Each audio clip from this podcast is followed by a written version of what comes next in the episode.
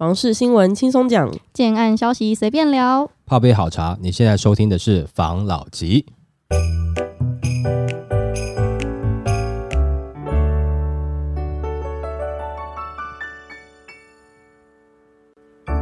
关心你的房事幸福，我是房老吉。我是茶汤会，我是吴同浩。之前我们不是有讲过，就是最近有一个一直在新闻上出现的草案，也就是《平均地权条例》修正草案。原本我们还想说，可能七月一号就会通过，后来它不是延后吗？那这个新闻呢，它有一些后续。后续的话就是想说，他他是说不逃了，打炒房修法卡关，七都预售换约全上涨。那最近就是行政院四月就是通过那个平均地权条例的那个修正草案，那送立法院审查后，就是一度掀起了那个投资客的逃命潮，那就蛮多人担心，一旦就是通过，就是预售屋就不能转售了，然后很多人就开始纷纷降价求售啊，有的甚至原价平转求售啊。那日前就是传出立院根本没有排审后，投资客的信心似乎又回来了。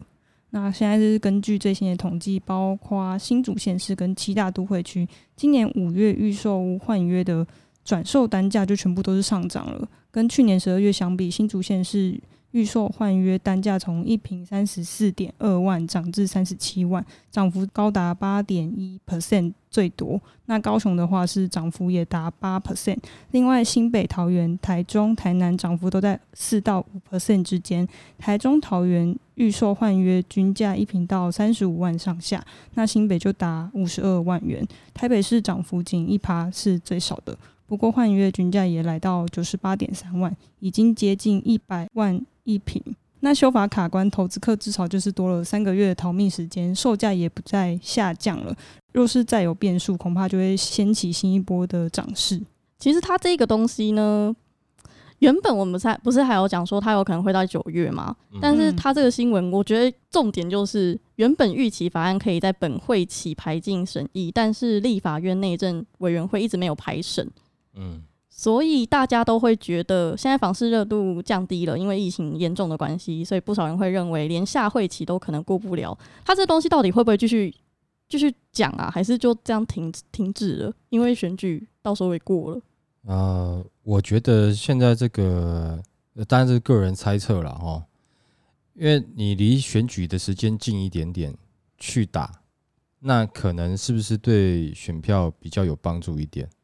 不然你太早的话，可能就离投票时间太远的话，怕人家忘记你做了这件事情。然后再是你太快太早打，那可能一下让你知道吧，就开心的事情哦，人家很容易忘。但是你很早打没有，就是让投投资客来不及逃，那记恨会记比较久，你知道吗？投资客会记恨记比较久。我觉得他这个东西也有可能，因为他后面还有讲到说什么，加上疫情升级循环。地缘政治等负面黑天鹅因素影响。嗯，啊，我觉得就是说，他现在把这个时间延后，对于投资客来讲，等于是有略施小惠了。请记得这个政府的恩德，多给你三个月去逃，对不对？那呃，又接近快要投票的时候呢，呃，政府也真的有打房了，哦，也应该有打炒房了。比如说三个月之后，哦，那他这个立法通过。对不对哦？然后开始实施，那对于人民来讲，这个实施的时间很距离时间投票很近哦，就记忆犹新。所以呢，也许这个时间点，呃，是一个策略啦，有可能啦。因为我们上次在讲说，为了一个副的监察院院长的这个这个人事命令案而去延后这样的法令，他们难道不知道会有一些人有声音吗？嗯，那但是他们应该是觉得说，那呃，对于整个策略来讲，选举策略来讲，可能啦哈，这当然都是个我自己猜测了啊。往后呃延后实施，可能是呃多方都讨好的哦，然后有可能哦，可能投资客也觉得，哎，好了，那你给我三个月，那我能够转出去，那也许这个恨意就没有那么的浓。哦，在选举的时候，可能呃，就就比较更好的几率，就是让他们更喜欢政府一点点了。感觉上是这样子啦。啊，你有些投资客可能觉得说，哦，太开心了，那就是应该是看起来应该是不会打了。诶、我是觉得不要这样想啦。前段时间在一月、二月的时候有讲，那个时候很多投资客觉得说这个应该是不会。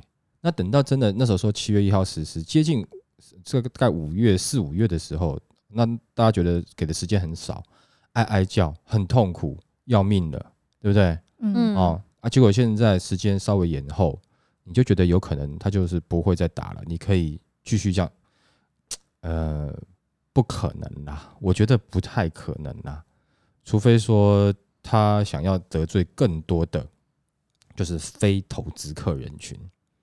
投资客不要千万不要自己觉得说，呃，我我手上也有一张选票，他要是得罪我们这么多投资客，他怎么办？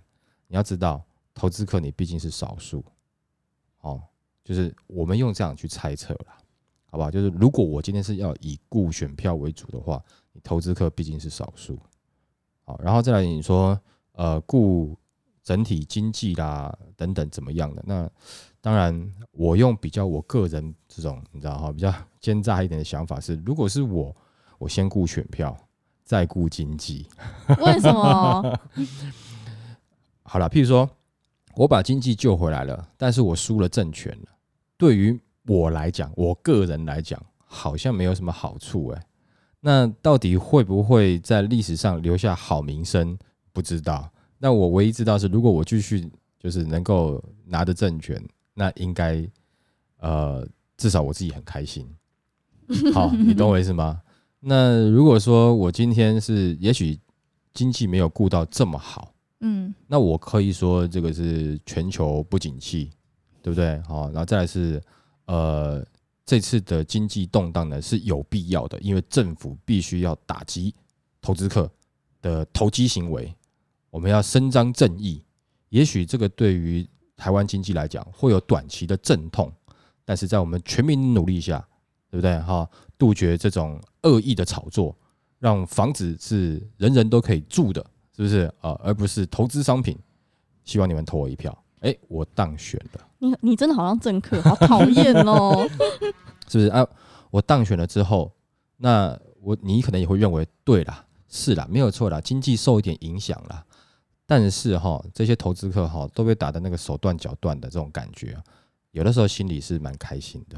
就我觉得，其实大部分的人常常有的时候会有这个这个心态，譬如说，哇，这个人他赚好多钱哦，哦啊，我不会想说我要怎么努力赚的跟他一样多钱，我只会觉得说哪一天哈，他最好就是就赔一堆钱，然后变得跟我一样，就只是想把他人家拉下来，没有想说自己也要努力上去。嗯，哦，把人家拉下来。来，这种心态是比较容易的。所以也因为，当然我没有说这个所谓对错，因为这是人很容易有的心态，每个人都会哦啊。但是就是说，当我们有这种心态的时候，就很容易被一些有心的人士，我不一定说政治人物了哈，很容易被一些有心的人士做一个操弄了。也就是说，事实上我们什么都没有得到。呃，你不只是自助客哦受伤啊，或者是说投资客也受伤，但最后可能这个这个呃掌权者他并没有受伤，哦，他在这个当中他获利了。常常有讲嘛，不像美国的为什么常常就是要就是他要有一个全球的敌人嘛，因为他一定要有一个敌人在，他才能去讲话嘛。如果全世界大家都跟他是好朋友，他有时候怎么能够用一些这种，比如说饥饿行销，就是其实你要讲说饥饿行销也可以，你要讲说恐惧行销也可以，它就是要有一个恐怖的因子在嘛，嗯，哦，它才能行销它的选票嘛。那当然，这个是我自己个人猜测，好吧，完全是一方之言，但我只能讲说，呃，应该是不会完全不立法，哦，嗯。当然也有可能到时候真的没有立，那我就被打脸嘛，那就是被打脸而已啊，啊，但我个人是觉得，如果投资客你这个时候你还不友善示出哦，等到真的九月，人家真的就像上次讲的，人家真的刀子要来的时候，你真的都没有话讲，而且连其他的投资客都不会帮你。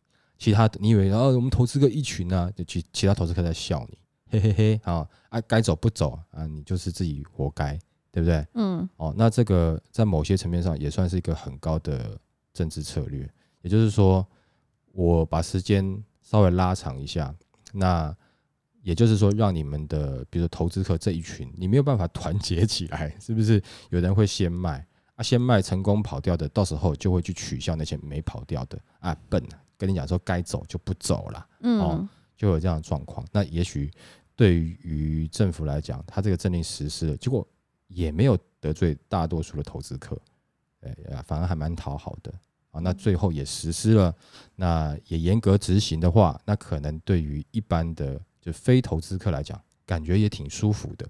那那个时候需要怎么样的新闻呢？一定是需要某某某哦，投资客。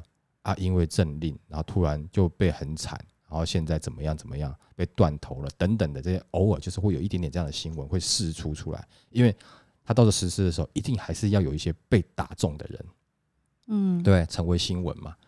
那你希望被成为新闻吗？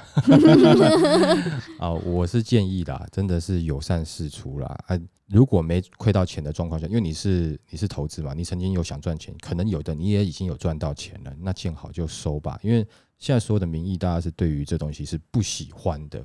哦，也许说他立法还没有起来，但是就是你不喜欢，大家不喜欢的话，其实也没有必要。你又不是赚了几个亿，对不对？哦，那。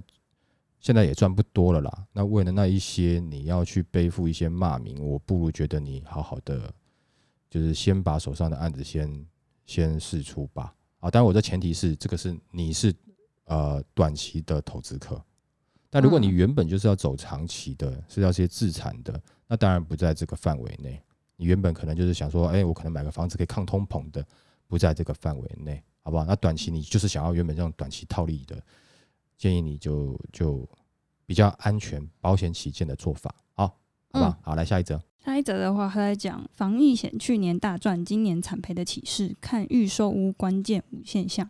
那这个专家他就说，房市有五大现象值得消费者留意。那第一个现象是预售屋市场景气将反转，重点在何时反转？那他看法是，今年底进场的预售屋新案房价是不会下跌，明年这时候再来谈预售屋新案房价。是否会下跌比较合适？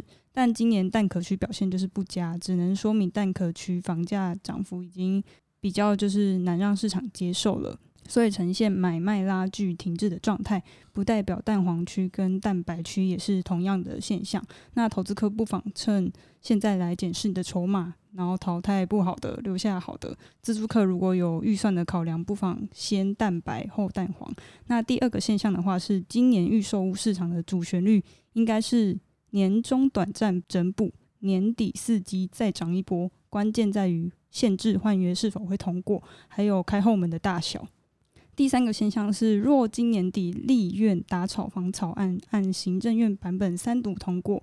既未放宽限制换约的条件，也没有给投资客缓冲的时间，届时预售屋换约的投机性买盘势必一哄而散。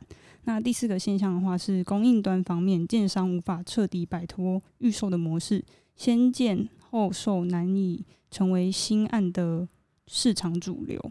那第五个现象的话是内政部打炒房一路走来虎头蛇尾，言行不一。恐引发民众疑虑甚至不满，请政府官员慎防信任危机。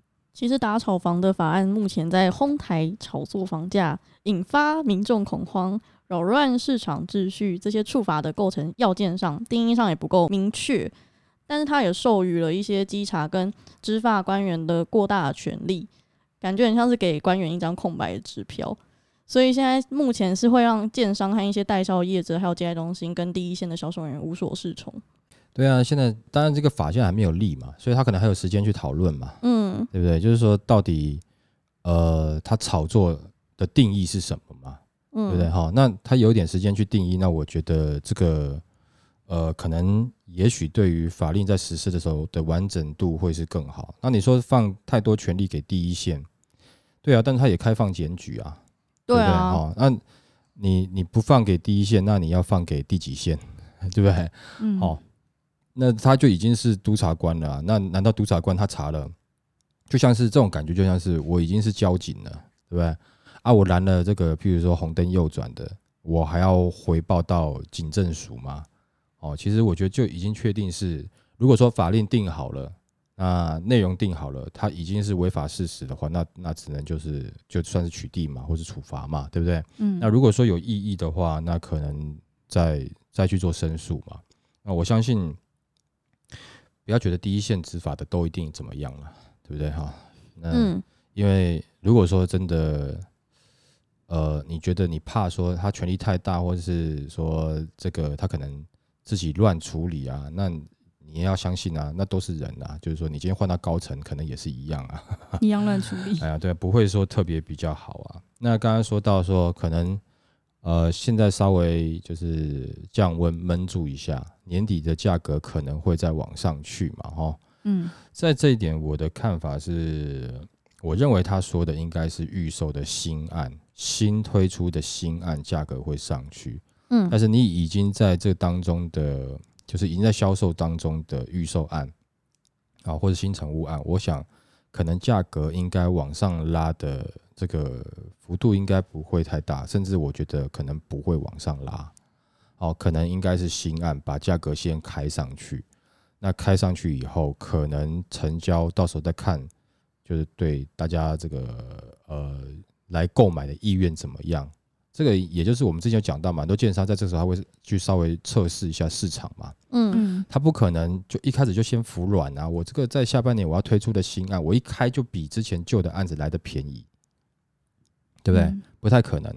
那会这样做的是有什么呢？就是说可能呃呃最近才成立的一些新的建商，就譬如说他是因为这段时间房市涨很快，然后他突然成立了建商。嗯，那这样子的建商比较有可能，为什么呢？因为他可能就是我的资金可能不是这么的雄厚，所以我现在只要开的价格比现在线上的预售的案子或是新城屋的案子价格低一点点，所以我会跑比较快，我要赶快把我的卖掉，对不对？然后把我钱赚回来。但这个也关系到他土地取得的成本，哦，但是或者就是说他可能宁愿赚很少很少，哦，甚至不符合那个比例，他都要赶快转转要跑的，哦，也有这种。哦嗯，不然的话，你以比较知名的大型建商可能不会这么做，不会一开始在推的时候就服软，就把价格压下去，所以呃，开价可能你看起来是有涨上去的，是有比较高的，但是成交，我认为不会像开价这么漂亮啦。哦，那成交的速度，我认为也会比较慢。但你要看它是什么产品。如果说是在那个时间点推的是首购的话，我认为可能就不太会有这个卖起来很顺的状况。为什么？因为第一个，毕竟你的价格上去了，你单凭嗯价格上去了，你的总价上去了，除非你要锁到那个超级超级小的平数，那你超级那么小的平数有没有？那现在市场上还有一些可能，不管是投资客的案子，那还有一些市场的氛围，更容易受影响的是首购族群，哦，那他可能就不会这么斩钉截铁想要去买这个房子。一一般一般首购的心态可能就是，诶，那就是现在政府在打房。经济不好，那我工作才刚稳定没有多久，我这个时候需要弄一笔钱，在房价这么贵的时候绑死自己吗？他有可能就会这样想了。嗯好，然后再来是，呃，他毕竟是首购，其实这个首购也不是说真正法令上的首购了，我讲的首购其实就是说他真的是第一次买房子啦，哦，那不是说他刚好名下没有房子的这种首购。啊，嗯他可能已经买过很多次，只是买卖买卖，然后刚好名下没有房子的这种，不是这种，是真的年轻人，就是可能第一次买房子，这种首购的话，那他可能就就会害怕，哦，他就会不想要在这个时间进场，哦，那也有可能会听到旁边有人讲说啊，这个现在这个政府在打房，你买房子啊很笨啊等等这一类的哦，它可能就会受影响，所以这一类产品，我认为在年底可能不太好推，啊，个人的看法啦。那如果说是一些中大平数的，就像之前讲的，那你是给有钱人自产的，嗯那就不一定。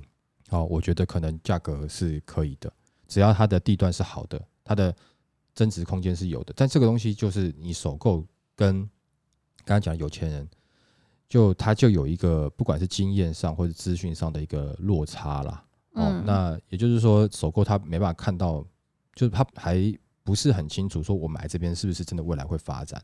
他可能听了很多东西都是代销跟他讲的，哦，或是旁边跟他讲的。那可能那有一些有钱的企业主，他大概看他大概知道哦，这个地方应该可能就像哪个地区一样，可能几年以后会发展起来，因为毕竟他年纪有嘛，他可能看过这一段时间嗯，哦。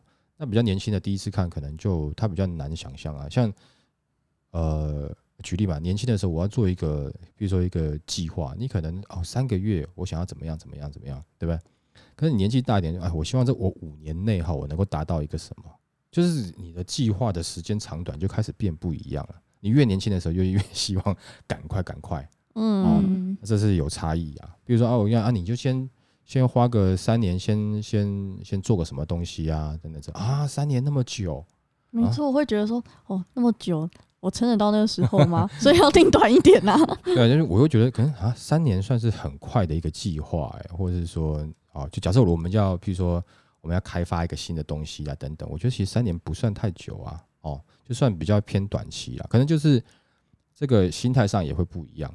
那我年轻的时候我也不会这样子，那你一定要到一个年纪以后，你才会慢慢开始变这样子。所以就是说你在判断这个案子有没有到底它未来会不会增值的的角度上，哦，可能就会不一样。那我认为，如果说是给这个一些企业主的案子，地段是不错的，它价格可能也会不错，还可以哦。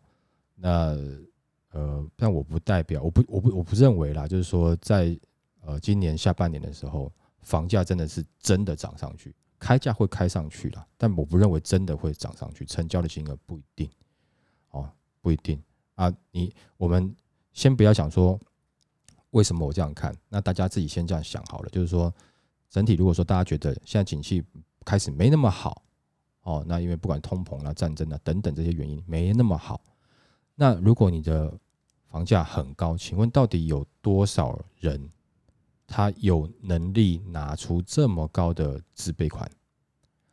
全台湾到底有多少人？全台湾都是就是可能股票领很多，或是全部都是工程师吗？不是，所以也就是说，没有你说这些人会不会想要房子？会，但是这个基期的太高，已经让他他想，他也只能想对在家想想。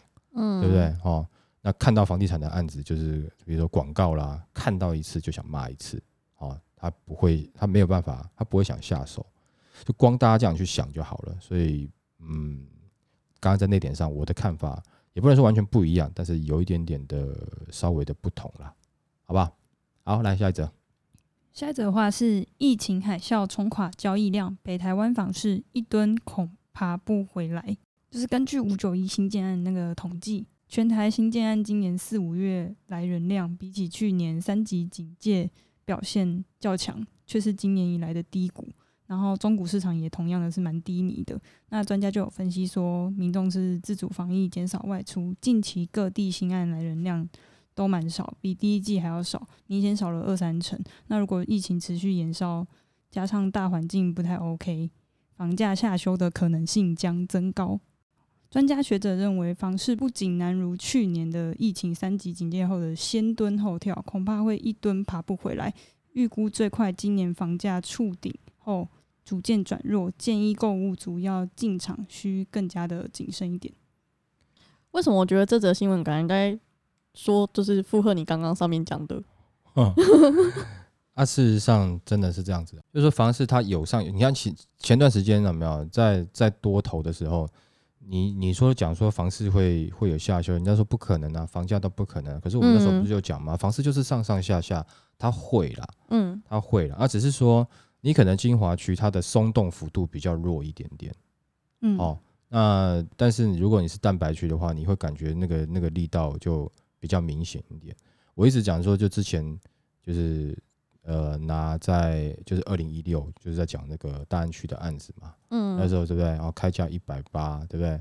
哦，然后结果突然就是一段时间，呃，就变成是一百二，一百二十几成交嘛，对不对？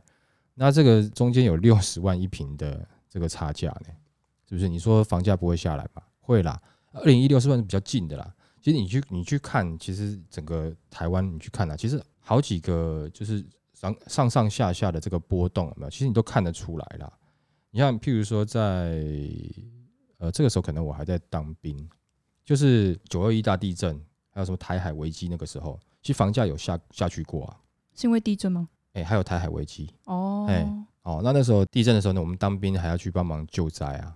你就去搬那个倒塌的房子，呃，然后救人出来的那种。对对对，没那你我们那时候没有啦，部队去的时候已经是在处理后续了啦。哦哦，，就是对，就是气氛不是很好的状况了。嗯嗯，哦啊，然后还有譬如说像是你呃我看 SARS 嘛，SARS 那个时候也有下去一下，可是它后来慢慢上来了啦。哦，还有这个二零零八年那时候金融海啸嘛，就是那个雷曼兄弟，那个时候房价也有也有下去过啊，对不对？也是有下去下去一波，然后后面慢慢再回来。那嗯再近一点的就是二零一五一六年那个时候，对啊，就是政府在打房嘛，而且其实刚好也是联总会升息的时候啊，跟这这次是一样的、啊，所以你上上下下会不会有？一定会有啦。反正你只要看过，你就会知道，你就不会不会只涨不跌。像世界上没有一个东西会只涨不跌。那我问你一件事情：如果大家都讲房地产只涨不跌，那我请问一下，那伊隆马斯克他他他去研究特斯拉干嘛？他就买完全部，对不对？美国的房地产就好啦。那再来就是，那伊隆马斯克他做做电动车，他有赚钱，他弄 SpaceX，对不对？他有募到资嘛，对不对？嗯，那问题是，你看川普是负债的、对不对？他差点破产，他是搞房地产的啊。那嗯为什么他那有谁说房地产是永远只涨不跌的，对不对？那所以这个是一个错误的想法，所有东西它是会会上会下啦。啊，你只是要看到说这样子的，就是说你的规律，然后你看不到没关系，一定会有人跟你分享，但是不要去那种一个看法，就是我永远只看多，我永远只看空，那这样子给你这个建议应该就不是很有用嘛。那有时候我们在谈，就是说有的时候，呃，就像之前前面几集有讲到嘛，有的很喜欢去听，比如说一个老师跟他讲说，哎、你这个哈，现在就是看看多啊，或者说跟你讲，现在就要看空，你要买哪一只股票，或等等这样子。我不喜欢这样讲，那为什么我要这样讲呢？譬如说，以前我们读书的时候，哦，或者说有有朋友哈要去追一个女生，他就会问你说，哎、我跟你讲哈，啊，我现在要跟她讲什么啊？哦，我才能追到她。那你就跟他说，我哎、等一下哈，啊，譬如说哈，呃，他干嘛的时候，你就执行什么东西，对不对啊？譬如说，呃，等一下你你要就是呃，先带他去吃饭，然后你就要问他他喜欢吃什么，然后最好是离电影院近一点点，然后你等下可以顺便去看电影或是去唱歌等等。你跟他讲完了，他知道了哦，他硬背。然后呢，那他去的时候，刚好女生说啊，可是我我刚吃饱，那他其实他就不知道该怎么办了，对不对？嗯那我们去看电影哦，那部刚好我看过，那他就不知道下一步怎么办了，他就嗯，然后两个人就代表公司一直走，不知道该怎么办，也不知道下一步该怎么。你可以约他去嗯唱歌啊，或者你可以带他去哪里，就是他会不知道该怎么做。嗯然后等他回来的时候，你跟他说，哎、怎么样啊？今天怎么样？约会约的怎么样？他说哎，不好了，因为他刚好吃饱了。啊，你不会，你笨蛋，你不会干嘛干嘛哈？你不会约他去哪里哈？啊，不然你不会带他去海边哦。啊，我没有想到啊，你没有跟我讲啊，你你有听懂吗？嗯嗯很多人这样问，就是他会追不到女朋友，就是因为他只想背你跟他讲的那个方法，他只想听你讲的。可是问题是，他如果要追到女朋友，他必须要懂。那你为什么你觉得这样子可以啊？好、你为什么觉得这样是 OK 的？他只要懂这个原理以后，他自己会去做，自己会去追女朋友啊？难道每次追一个女朋友就要在旁边，对不对？拿一个像那个一个布，然后假装自己是墙壁，有没有？忍者不都这样子吗？有没有？对，要不然就是给拿一个那个那个无线电一直给讯号，对不对？哈，就是哎，我跟你讲，你现在好，你现在约会要戴耳机哎，，对对对，你现在准备搭他肩膀来，准准备准备好，三二一，搭上去，好，OK，成功，有没有这样？这样不是很怪吗？